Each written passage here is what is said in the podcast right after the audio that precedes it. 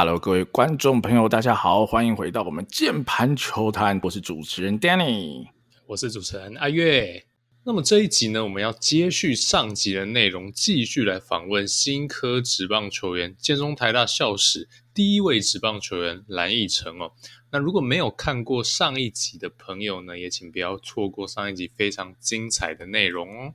那接下来我这段时间，我想要跟奕成聊一下，就是说，因为你提到说你进了状元。嗯然后你也接受了甲组的正规训练，然后你刚刚提到说你大学后半段有球速有在往上跳一阶嘛，就是到了可能一三五一三七这个阶段，对。但一直到你现在的能力，你包括你两次中职的中职跟台钢的测试会，你都是丢到了一百四一百四十二，所以你的球速我可以这样理解来，应该是又在往上跳了一阶。这段时间，包括是在可能在运动科学上，还是说在技术跟机制的层面上，你做了什么加强？就是。这个技术面，因为其实听我们听我们频道的听众都蛮专业的，你可不可以跟我们简单分享一下你在投球这一块你做了什么改变吗？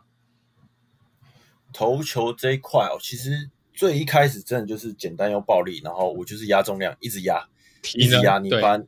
对你的其实体能呃，就是在做重量训练，其实就会就会结束啊。因为那时候我们因为在状元训练这这边的话，他是跑周期，然后他是做大重量，他的他那边理念，我我自己。理解的理念是，它是用，因为你的如果技术没有成长，或者你的技术在那个的的状况之下，那你把你的力量提升，你把你旋转的速度提升，你把你你把你可以制造出的力量的提升，那你速度自然就上去了。那控球这个东西可能之后，但你只要你把你最基础的力量往上拉的时候，那你的速度自然就会出来。但但其实就因为每个人的技术基底的时候状况不一样，所以不一定说你做重量的时候马上。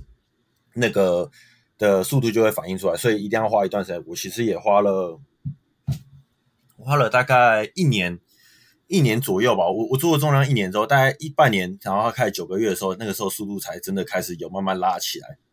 嗯，然后，然后，哎，最主要的其实我觉得是体重吧。我从我刚进去练的时候，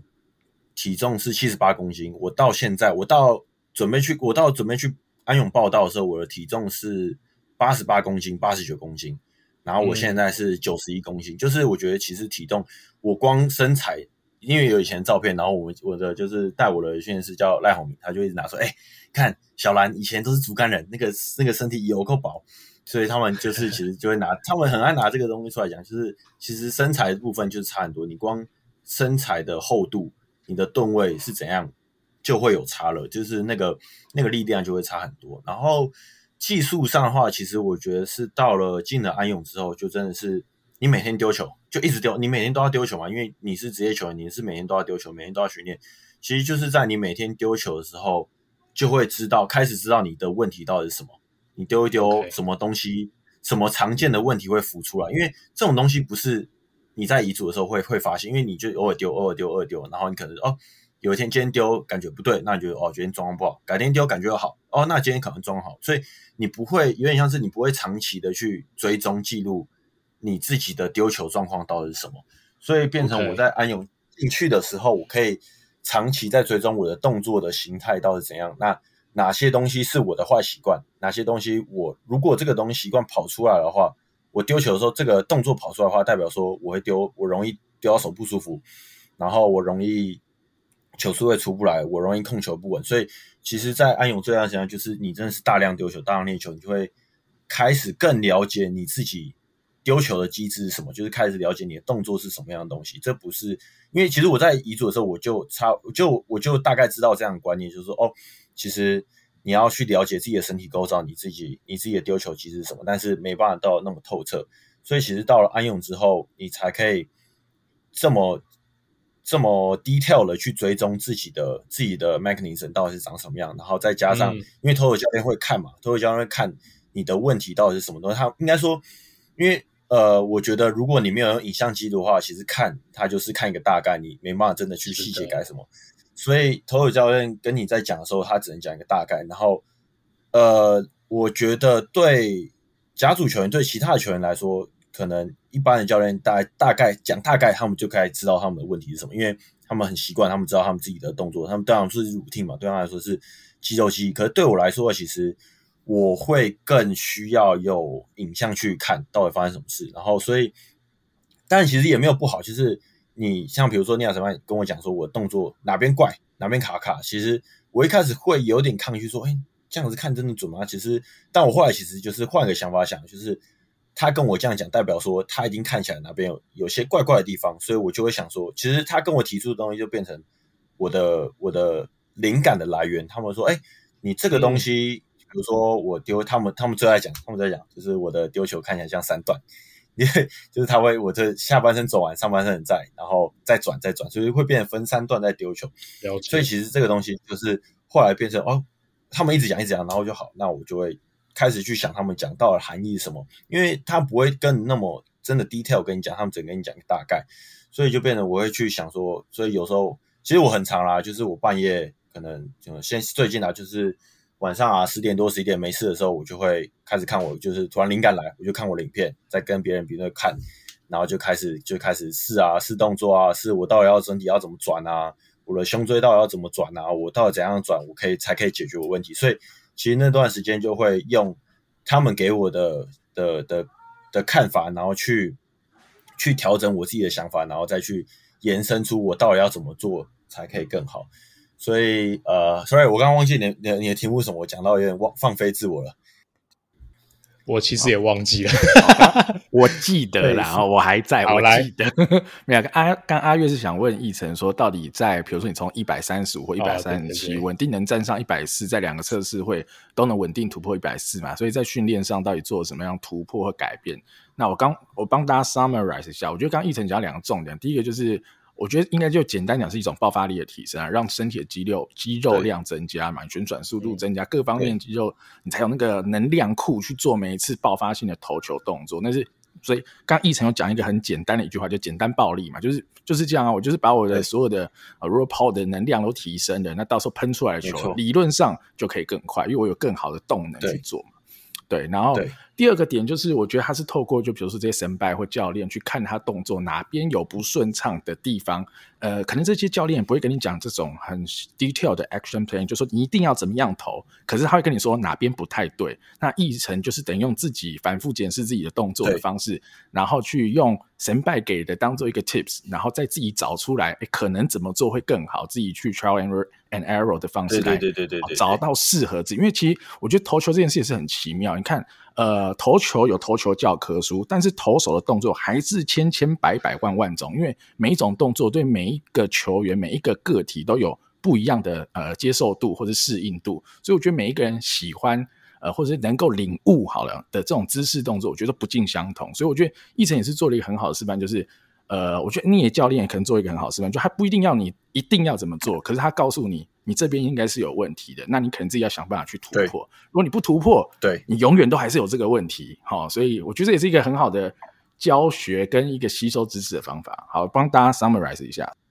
好，我我讲一下技术，所以就是像尼亚什曼那边讲的话，就是对啊，他他他讲的东西就会变成我灵感，然后可能就半夜。就是我会我会就是拿拿毛巾啊，然后拿就是有一种可以包在手上的那个球，就是就一直反复去尝试脑中 pop 出来的灵感，就是我、嗯、我看别人的动作在比对我自己的动作，所以其实到后面我自己在调整我的丢球，其实其实变成说我大概去理清楚我的问题是什么，然后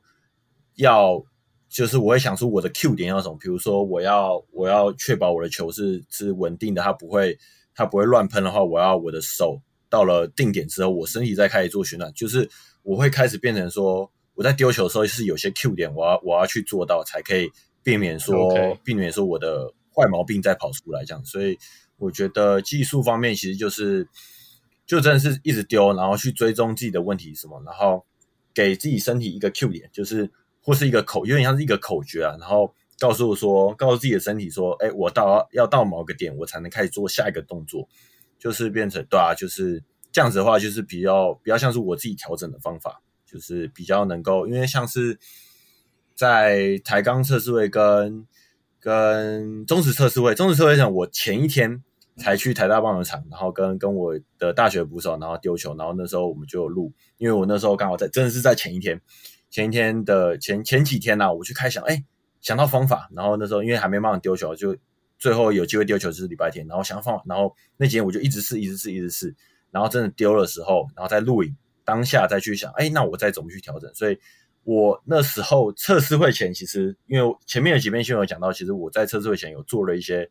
就是小小想法上的改动。所以理论上来说，所有球员都会告诉你说，绝对不要在测试会前做这种事情。就是你在比赛前绝对不能去改动作啊，你这种东西是蛮危险。嗯、但我后来想想，就是我朋友跟我说，反正反正我女朋友跟我说，你你的个性就是 go big or go home，就是你就是我就是那种豪赌一把，就是啊不管我就是试，反正反正结果好坏就是一翻两的，我就是我真的蛮一翻两对的那种，所以啊就是好试。然后那天丢起来感觉不错，然后我。隔一天测试位的时候，其实就是照那样的感觉去丢，所以一开始比较，因为我会紧张，然后一开始比较紧张，其实球会比较乱喷，然后也还没要那么控制这个东西，所以但后面中间过一个打者，我其实后面的心态上就比较稳定的时候，其实有做的事情做出来那个速度，其实我在我觉得我在中职的测试会其实比台钢更好，因为中职测试会的时候，我的均速应该有一拉拉到一三八一三九，因为那时候一四零一四零一四一都蛮多克，然后均速也不错。在台钢的话，其实大概一三六一三七，然后最快掉到一百四。就抬杠的时候，其实还没那么快。在中职的时候，其实我的均速拉，所以那时候那个改动是是还蛮不错啦。对，但是其实我觉得，我自己觉得我这个我我调整我自己方法是有一个，其实会会有个问题，就是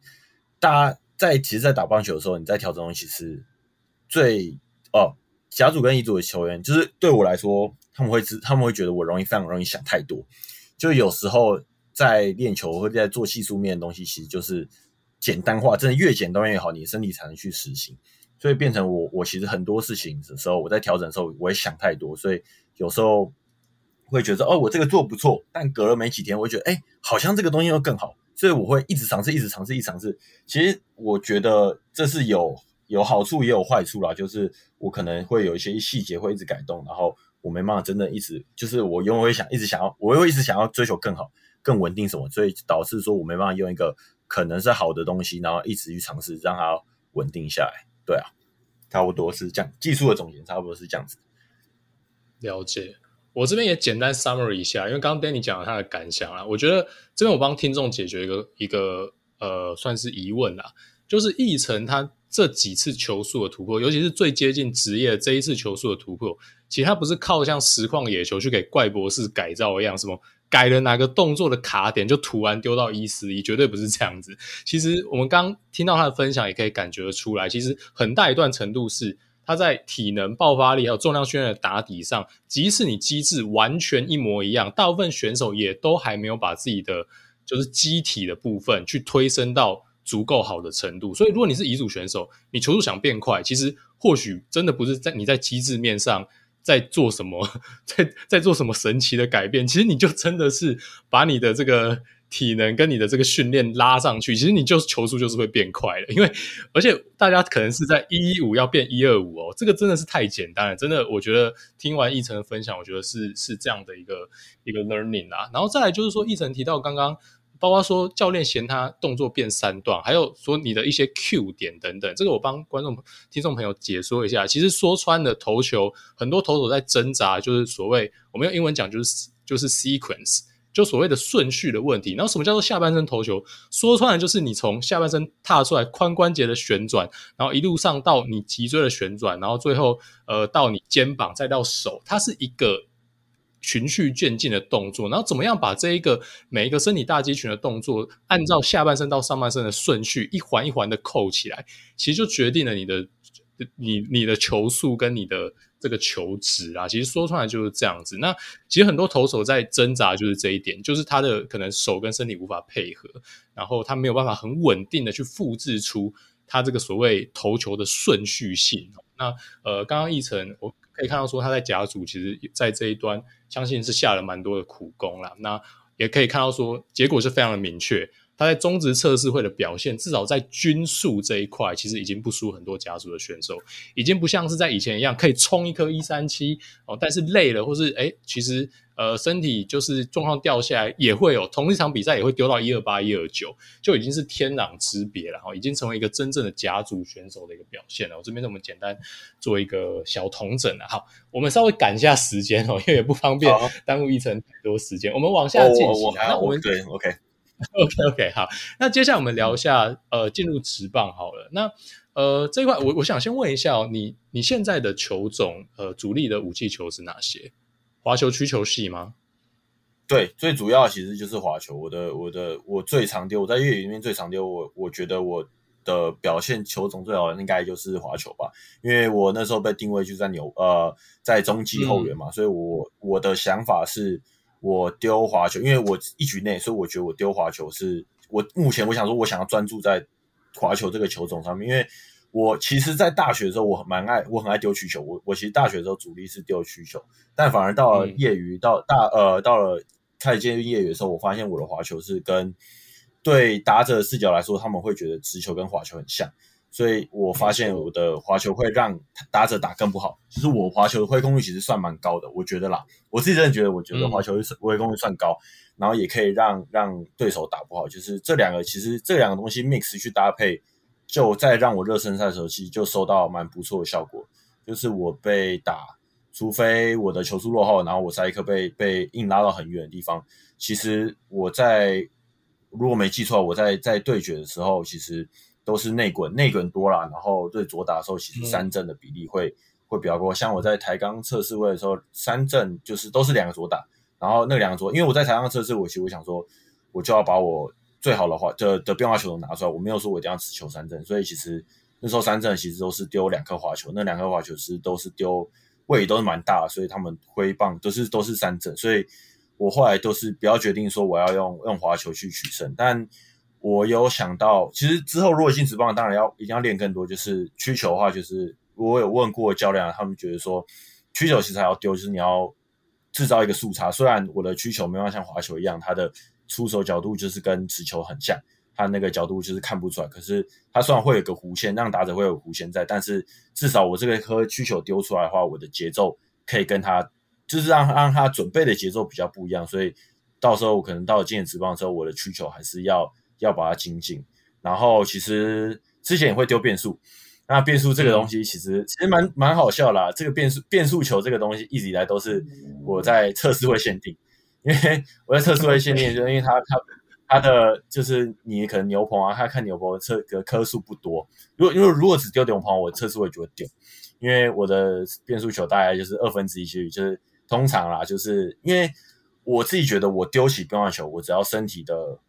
的的节奏对，我的 sequence 对的时候，我的变化球其实跑跑出来都是都是很很正常的，不会乱喷。嗯，所以我丢变速球在，因为我其实最近以来都是丢测试的都丢的不错，然后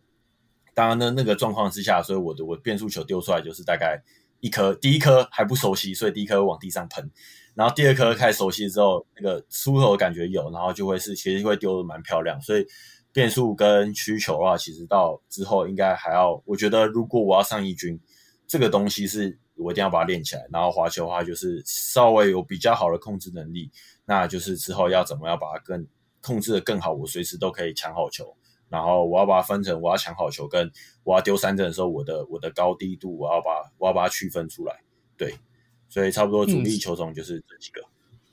这边我们讨论一下。我首先我觉得你做的选择是完全正确的，因为第一个你可能初步初期是以牛棚出发，那以牛棚出发的话，其实球种就不要求什么打比修七彩变化球啊，其实就真的很多 MLB 的投手也是两颗球种杀翻全场。那至于你在曲球跟滑球这个选择，我觉得你完全是做正确的选择，因为呃，其实现在现代的潮流啦，传统上可能觉得哦，我们。一颗速球配一颗曲球，速差够大。但说呢，在现代棒球，牛棚两颗球种已经很少人是这个组合了。因为现在其实更强调的是球路的欺骗性跟所谓的 late break。OK，现在如果尤其你的速度，但在以在职棒职棒职业选手来讲，并不是特别特别的快。所以其实以奕成的状况来讲，他要面对职业的打者。就算他的曲球，你说他并不会有，因为丢了一颗一百二的曲球，他的速球就让职业打者跟不上的这个速差的效果。OK，所以其实你选择滑球，我觉得完完全全是正确的，因为以你这一个就是可能是当然还是中上的一个球速啦。你要解决职业打者，如果你是以两颗球种为基底的话，绝对是去追求这一个呃跟持球更分不出来，更有欺骗性，然后。更追求 late break 的一个滑球，我觉得以现阶段来讲，你要解决职业打者才是。如果你真的选两颗球的话，绝对是这个组合，绝对不会是往曲球系去选啦。那曲球的话，我觉得它当然还是有一个存在的必要性，也就但是呃，你可能也同意啦，就是说它在你的这个 R 这个这个武器库里面，可能比较像是这种呃抢好球突袭一颗这样子，然后可能在浅球速的时候。打者通常会比较等嘛，或者是他可能在、嗯、呃打者浅球数的时候，第一颗、第二球可能都是一个锁定直球，或者锁定一个追求长打，有点比较类似猜球的这样的一个心态。那你先突袭他一颗曲球哦，让他呃，如果他不是。来的不是他预想的球种，他通常会放掉，让你可以在好球数上有个优势。然后你在所谓的对决球的时候，再用直球跟滑球这个欺骗性，我觉得这是完全正确，是非常主流的这种牛棚左投的一个策略啦。那至于说变速，因为我刚刚其实就在问说，你要不要考虑把变速呃加进来？那我也，然后你也有这样的想法，我觉得合理啦。因为呃，其实包括刚刚从安永的热身赛一直到测试会听奕成的口述，大家应该可以感觉出来。奕成以现在的能力，其实对左打的压制力已经是存在的哦，因为他的球就是有角度，他就是高，然后他的滑球，呃，相对来讲现在也是呃他的主力球种之一。其实对左打者而言，其实就真的是不好对付。那呃，刚刚大家也看到了，就是 你有讲说你在安永热身赛面对右打就是保送，那除了控球可能没有那么稳定以外，你绝对也是怕丢进去挨打啦。这个我觉得，这个真的也一一定心态上是有差。那呃，你要加强对右打的这个压制性的话，我觉得当然最直觉的就是呃往变速系去去发展。那我也祝福你未来在这些球种上，可能有一些呃有甚至有第三球种可以加到你的这个武器库里面。嗯、我相信你对右打的压制力会更好。不过呃，我觉得真的也建议啦，就是我们两颗球种丢好，我觉得至少你在投手里面就有一定的功能性了。那我也。呃，觉得你的方向是完全正确的。喂，我可以补充一个东西吗？Sorry，我插入一下下哈，因为我自己在看到奕成在测试会的影片，其实我有一个感想啊。其实我觉得，依照你现在投球的动作、你的身高、你投球的角度，其实我觉得你只要把内角球投得准，好，我先不管球种，我先把这些先摒弃掉。其实我觉得，依你现在的素质，你只要直球投得够好。就算你只有一颗滑球，我觉得你都会是一个很好用的一军牛棚。好，我的个人的感想，即便是面对右打，因为我觉得我看了影片中，可能我看了影片的呃量也不够多，毕竟你投过的比赛可能很多，我只看到这个测试会一小部分。我觉得你在投右打者的内角低球的直球，我觉得如果你可以让这样子的球一直复制你想要的位置，投在他的膝盖前面，就是一直塞这个位置。其实我觉得右打者也是非常难打你的内角速球的。我自己的感觉，因为我不知道你的体会一定会比我更深，但我就从一个短短影片，所以我觉得啦，如果是我的建议哦，我倒觉得变化球，比如说你是要掌握更多的变速球也好，曲球也好，我觉得那当然 OK 是个方向，但我觉得只要你的直球能够练好，我觉得只要直球你的 location、你的角度，你今天想要投在高的、低的。在不同的球种、嗯、球速浅、球速深，你有一些搭配，甚至你可以对于球做一些最后 movement 的控制。哈，我觉得只要直球，你只要做得好，你就会是非常棒的投手。我真的觉得，因为要一百九十公分的左投真的不多见啊。比如说你看到中信的王毅凯，好了，王毅凯其实也就是一颗直球加一颗变化球就结束了，嗯、大概就是这样子。那我觉得他就有那个速度，有那个压迫力，他的球的角度，那我觉得已经就是不管是左打右打都会是很吃力啊，对付这样的投手。对我的建议啦，哈，我建议其实你只要把直球投好，我觉得你就会是很棒的投手。嗯，好，那换我补充一个，其实我觉得蛮蛮有趣的。其实是我丢去，我我其实一开始不丢曲球的原因，是因为后来不丢曲，因为我觉得我曲球那时候的 leg break 还没有那么大，所以我觉得我曲球一直被摸掉，我就很烦。嗯、然后后来发现，哎，丢滑球他们就是比较容易打出去，然后也比较容易挥空，我就哦，那我就丢滑球。所以其实其实一开始会这样选择，其实蛮有趣的。我就是我觉得。就是我一开始选择，其实还还还蛮好笑的。然后中间还有哦，刚刚刚刚还有讲提到，就是就是昨天你说就是丢进，就是不不敢对决。其实我觉得说实在话，我觉得要帮我蛮多投手啦，不是不是只有我业余，因为我还没有到，我真的没办法，还没有到他那么强，所以我可能还没办法帮他解读。但我自己的感觉下来，跟一些投手感觉下来，就是。有时候真的不是说我不想要跟他的对决，就是我的身体能力我没有控制。就是其实大部分投手的内心一定都是想要丢进去，除非你已经对控球已经炉火纯青的投手才会可能你要丢丢闪一点。但可能你还没到那么炉火纯青的时候，其实真的是我我我啦，至少对我来说，我是一直来我都想丢进去，我没有要再闪，因为然后造就我没有想要这个闪的原因，其实我后来在业余有观察，我自己观察到，就是以我的角度出去观察到，其实，在业余好的打者里面，他们其实对于打击的计划很明确，就是他们差不多的球，他们就攻击。其实我反而会更喜欢丢业余，instead of 就是的遗嘱，因为业余你差不多球就会攻击，然后就算你一好三坏，一好三坏，他们还是会出手。可是在，在在乙组的时候，其实我因为对我一个控球不好的同学来说，其实我觉得我我绝对是选的，对对，就很烦，他们就是就不回棒，就会让我其实就会让我们不爽，就是就其实差不多的球，为什么你不攻击？但我当然知道，就是以他们的策略说，哦，我就可以选保送嘛，就让你丢到自己包掉。所以其实有时候在业余，我就是控球的时候，我还没到那么精，时候或是不要差太多的时候，我就会觉得，哎，业余比较好丢，因为你就算零好三坏或是一好三坏，他们都还是会，只要到了他们设定的球，他们就会出手攻击。就是他们不要差太多，他们都都会去做攻击，就是他们的策略很明显。所以我觉得就是业余打者跟跟乙组打者，然后。当然，当然，进了职业一定会在在他们的他们的 plan 会会更更更仔细。他们到底要做挑什么样的球种？我第一个持球，所以有呃，之前在队内赛丢过的时候，我跟一个审判对过的时候，我就第一颗我丢持球丢进去，一般丢到红中，然后就然后我丢完红中的时候，我笑一下，其实他也笑一下，因为后来我后来丢完我下来问他说，哎。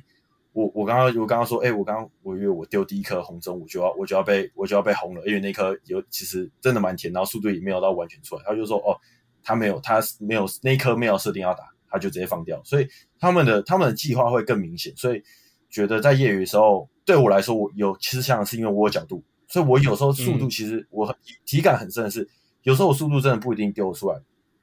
但是我角度丢进去，我差不多的球其实都可以造成他们。不好的击球，他们的 contact 其实是不一定会是好的，因为我角度进去的时候，嗯、对他们来说，他们的挥棒轨迹对上我的有角度的球，其实不不比较不容易打出仰角好的好的好的飞球啊，或者什么，所以所以我真的在业余，虽然我丢的真的不多啦，所以但一直被被打，就是被被过全垒打或是打长打，其实比较少，就是就是失投，真的失投，我跟我丢进去，我的我的想法被他们猜到的时候就，就就会被惩罚，所以。反而我在业余丢的时候被惩罚的，就是失头啊，被惩罚的比例会会比在就是会比较低啦，对，所以所以我觉得其实这这还蛮有，就是我真的到了业余之后，我才才有观察到这件事情，我觉得还蛮有趣的。对，我完全可以理解，完全可以理解，就是呃，换句话说啦，就是我相信你在业余丢的更有在跟。打者每一个打席都在跟打者周旋的那一种竞争跟对抗感，嗯嗯、因为其实一成在乙组哈，如果看到他控球不稳。如果你想赢这场比赛，你就是不要出棒啊！以乙组打者的能力，谁想要神经病去打一个一三五的投手去冒险？出棒也是输啊，所以不出棒才有可能赢啊！对，没错。对你，如果你是一般的乙组球，你对蓝翊诚最佳策略就是不要打，万一打不太到，会打不准，哦，是这样子啊。当然业余的话就不会不会是这样子去硬选啊，尤其是乙组后半棒是，我想对蓝翊诚这样有速度的投手，如果控球真的，我有时候蛮头痛的，就是因为很。甚至会会很火大，就是说看你那不会打，然后没错，偶尔塞进去，有这么甜你也不打，你什么球才要打？好，然后都丢一丢，还还真的是保送，然后保送了一两个上去之后，然后这时候队友闹你一下就十分了，然后就觉得超级堵然，就是会乙组就会很欢乐啦。对，这个帮大家补充一下。好，那我们刚刚讲到球种嘛，那一成也跟我们聊了蛮多。那呃，你进职业之后，你有设定什么目标吗？然后你觉得？呃，刚刚我们讲到了你在业余的话，加强所谓的重量训练，还有就是机制上每天的磨练。进职业之后，你觉得你现在最大的不足处，还有想要加强的地方会是什么？然后你有帮自己初期的职业生涯设定什么目标吗？就是我觉得最大的不足，其实就是因为我控球没有到顶端嘛，所以最最短期跟中期目标，当然就是我要一个我可以随心所欲跟打者对决。我想要丢好球的时候，我就可以丢好球，我不用，就算我丢好球进去，我没办法到很精准的，我可以到我要我的位置，我没办法丢到空档空档的话，但至少我要可以丢进去，让这颗球造成一个结果，而不是只会而不会只导向到最后保送这个结果。所以我觉得最最重要的是，我要可以学习到这个能力吧，就是我的不管直球啊、变化球，我都要随时可以抢好球的能力，没办法，就是。你要你要一定要能跟懂，就是大家都知道，你一定要能跟我跟打者对决。所以就是我我其实我也不怕，因为我知道我有角度，所以但当然，因为我还没有到到达就是控球好，我可以随时随心所欲丢到那个境界，所以我还没办法体会到说哦，那我丢进去，我什么时候我什么时候会被我怎样的情况下我会被惩罚，所以那就是远期的远长期的目标就会变成说哦，嗯、那我想要说。我可以跟好球，呃，我可以随时随地丢进好球，我要抢好球，那变成说我决胜球的时候，长期没有变，我决胜球的时候，我的位置要丢到哪里？我那一颗我要三振球，我的位置要丢在内角、外角、外角低、内角低，然后高球，或是我变化球，我要丢低的，我要在本垒板的正上方落地，我要经过本垒板的时候开始落地，我的变化球的更细微到我变化球什么时候要开始开始变化，这个东西就是长期目标，那短期目标就是。我随时要能够抢好球这样子，对啊，然后给自己的目标，我觉得就是在，我觉得第一年一定是磨练，半年内，半年到一年一定是磨练。我希望是在到时候，呃，一年半以前，我希望我可以站上过一军啊，就是我至少能够上一军去丢过这样子。就是我觉得，呃，一对我来说，我可以更，我如果能够站上一军，我可以让更球团更知道说，哎。他真的是有能力，他是值得我们哦，我们可以再继续续约的选手，不会说哦，他就一直在二军这样子，哎，不知道不知道怎么去突破，所以我觉得至少要能够突破到我 some someday 我在我我一年一年中他的后我的合约的后期，就是这一年半的后期的话，我可我可以要可以站上一军，不长久不一定，但是我要至少能够在二军丢出稳定的东西，然后可以被拉上一军，然后去去尝试跟一军的打者做。做对战这样子，所以这是我我进我希望我进到职业之后可以达到目标了。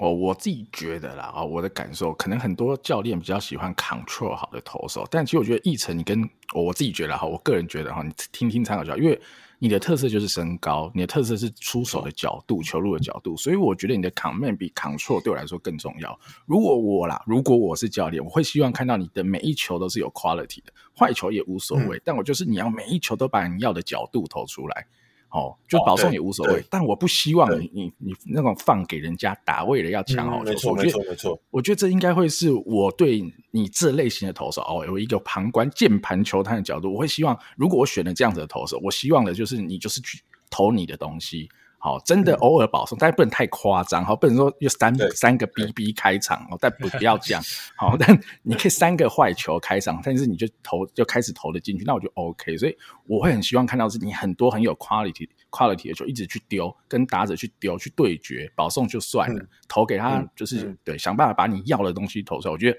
那样子会很有魅力。我觉得你是有这个条件去做这样子的。测试，因为毕竟你可能不是一个什么身高一七八的投手，他没有 control，他会死。但你，我觉得你不太一样，啊、对，对，所以我觉得这是你的优势，嗯、你一定要好好用。我觉得一定要记得自己这个最大优势，从这个优势里去发展你自己个人很独特的对付打者的方法。我觉得，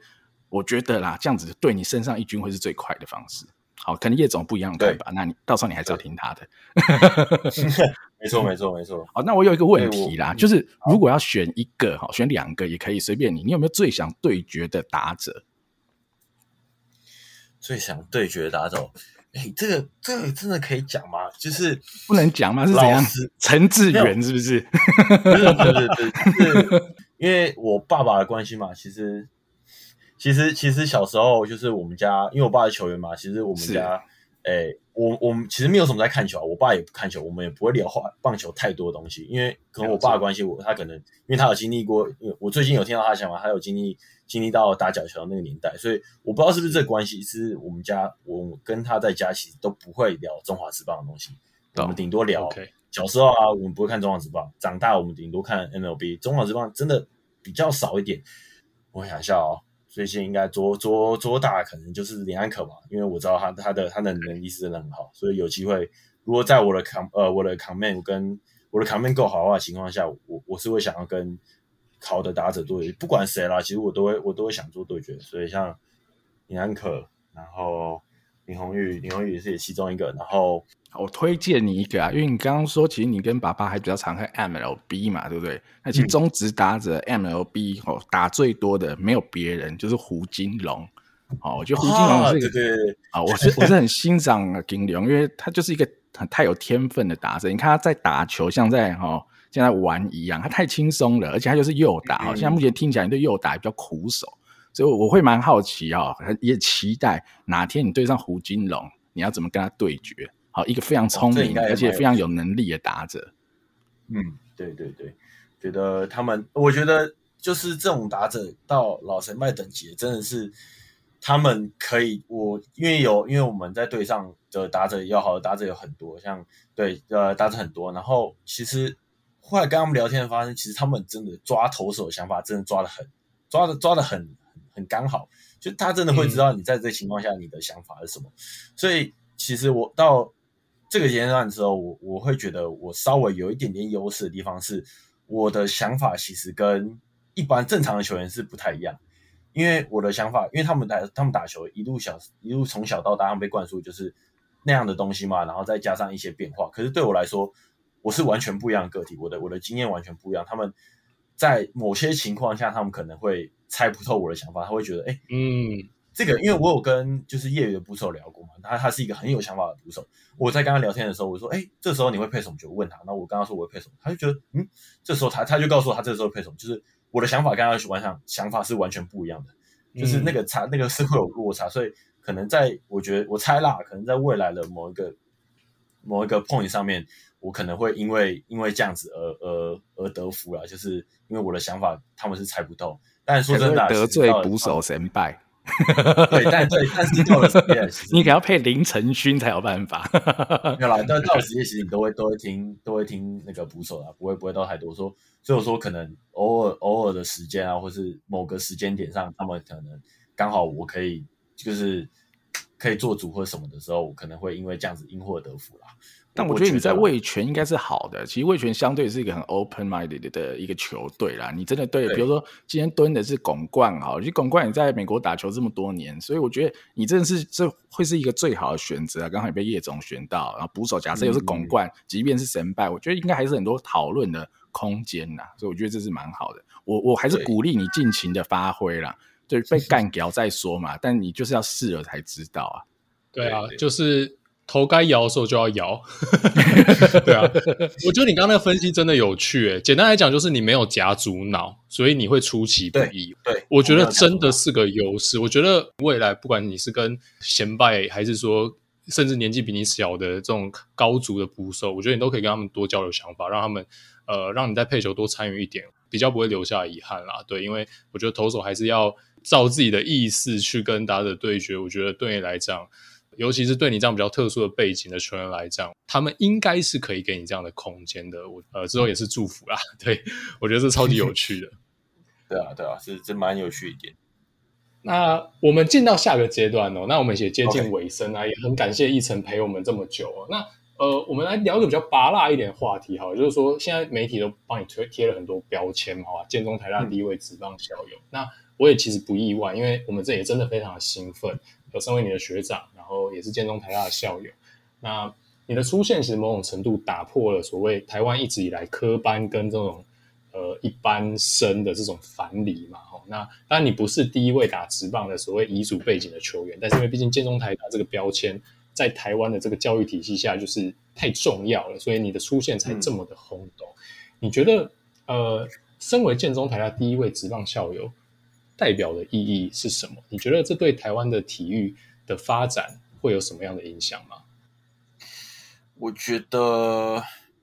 不会有到特别大的影响来说，老实话，我觉得顶多会让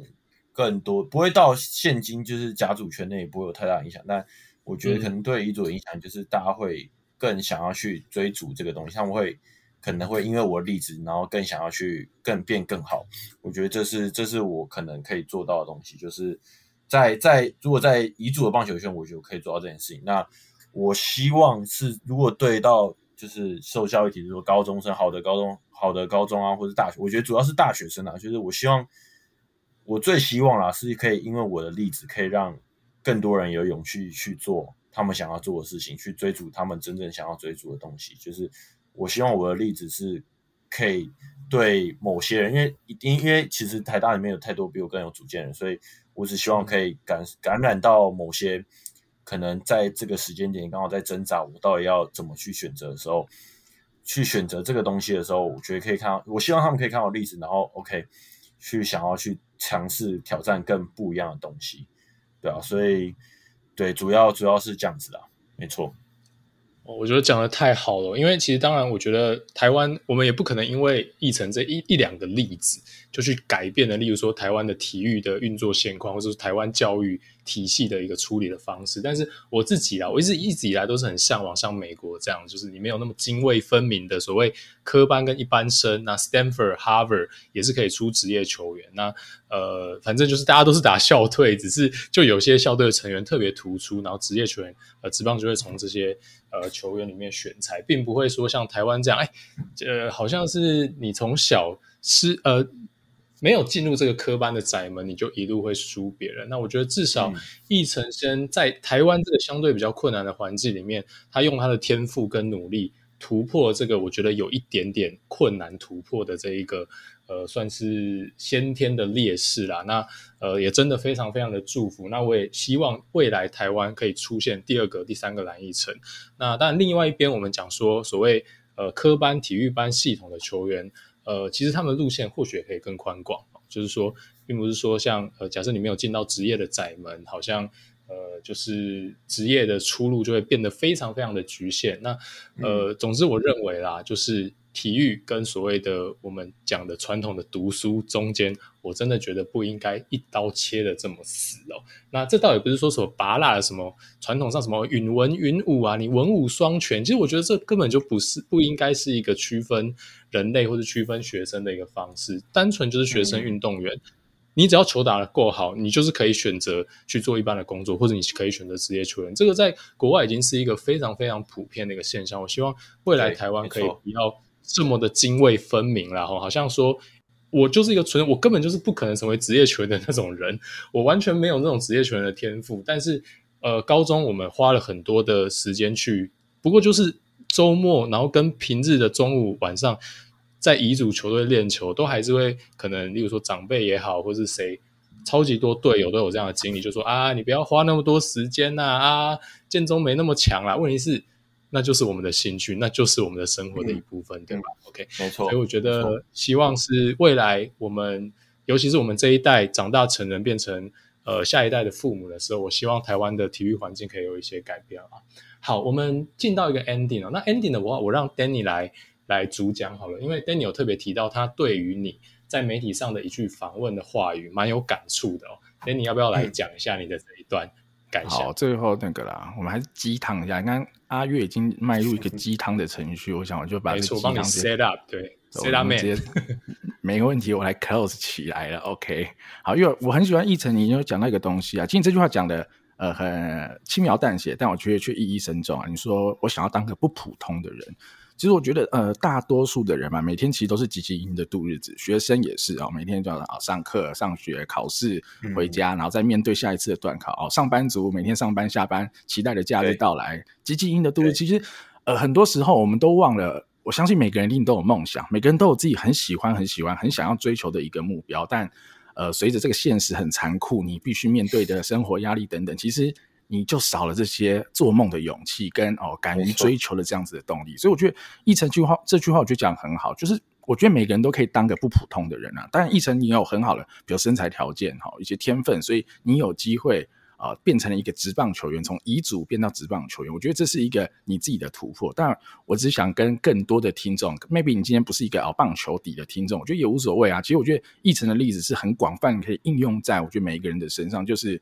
每一个人，你有想要做什么事情，即便现在的你可能条件不到，但是你要学习着自己找到方法，自己为自己设定一个目标。你的短期你可以接受的呃机会成本有多少？比如说，一成觉得他可能有两年、三年的时间可以做测试，他可以去挑战，他有这样的本钱。那我觉得。呃，我当然没办法鼓励说大家哦，都那种哦抛家弃子、倾家荡产去追求梦想。只是我觉得每个人应该都对自己负责啊。那我去追求梦想其实也是对自己的一种负责任的态度。那你就要把自己能处理的事情处理完，然后每天就算是花一点点时间去追求梦想哦。就像我跟阿月哈、哦，我们就每个礼拜花一点时间录这个 podcast，我觉得其实也是一种自我实现跟追求梦想。我们都想要当个不普通的人。那我最后啦，当然也是祝福奕晨能够在好。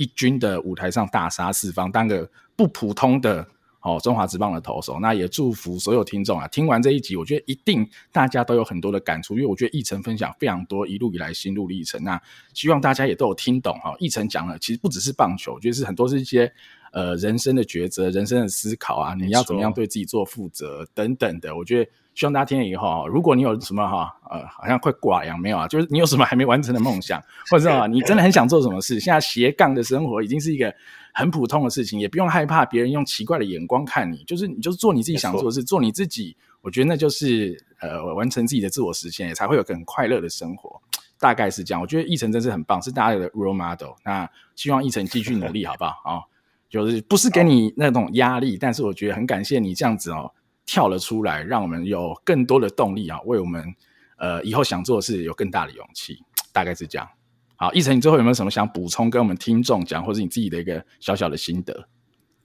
嗯，我觉得就是我就是一路下来，就是有时候我在做决定的时候啊，因为像大部分的人啊，出社会的人，就是正常逻辑思考人，大家都会觉得说哦。做一个冒险挑战的事情的时候，你都会想很多。你会想说，我的我接下来后果是什么？我要做什么？我做这件事情，他要付出的代价可能是什么？那可能很很大一部分人会想说，哦，可能有这些代价，或者是可能会发现这些发发生这些风险的话，我可能就不去做。但我觉得对我来说，我的例子啊，我真的觉得说，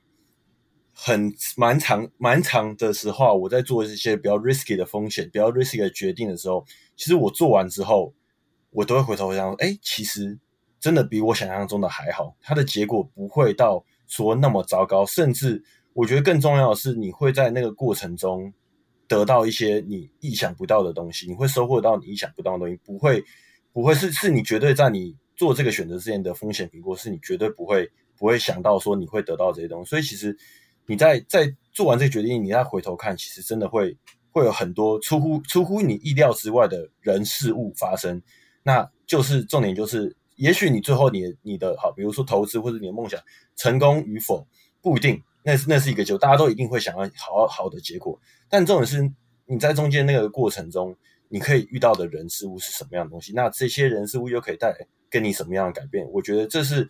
大家常常会去忽略的东西，而导致你不敢去做这个决定，因为觉得说哦，我失败好像就站不起来。但我觉得那个过程真的是。很很美好啊，所以我告诉我，我都会告诉我，像比如说这些选秀，我也告诉我自己，无论结果成功或失败，大家都一定想成功。那我觉得在这段东西，在这个过程中，我真的收获很多。我遇到非常多照顾我的人，我遇到多非常多的机会，很多很愿意帮助我的人，都是都是我从来没有想过我在做这走这条路的时候我会遇到的东西。所以我觉得我会想要，就是希望可以透过我的例子，让大家觉得说，在做一件比较 risky 的的的 choice 的时候，可以。可以更更拥有多一点勇气去去踏出这一步了，因为你可以真的会真的，我觉得真的会诚心的觉得会，你会得到很多不一样，你从来没有想到的的的结果，对啊，啊，真的讲的太好了。那我想时间的关系哦，那我们就让这一集的节目收尾在我们准职棒球员蓝奕晨哦，对大家的一个人生上的分享，我相信呃大家应该都会有所收获。那最后，最后还是最大最大的祝福哦，献给就是我们的学弟蓝奕晨啊，那十棒新 秀，谢谢。那祝福你有一个长久而且健康的职业生涯。那很期待哦，你在三十八岁、四十岁隐退仪式的那一天哦，我们节目也能活到那个时候，我们那个时候 再可以可以没问题的，再度重聚啦，好不好？OK，好，那今天真的非常谢谢奕晨哦。那呃，我们今天的节目就到这边。那我是主持人阿月。啊，我是主持人 Danny，那我们下次再见喽，大家拜拜，拜拜。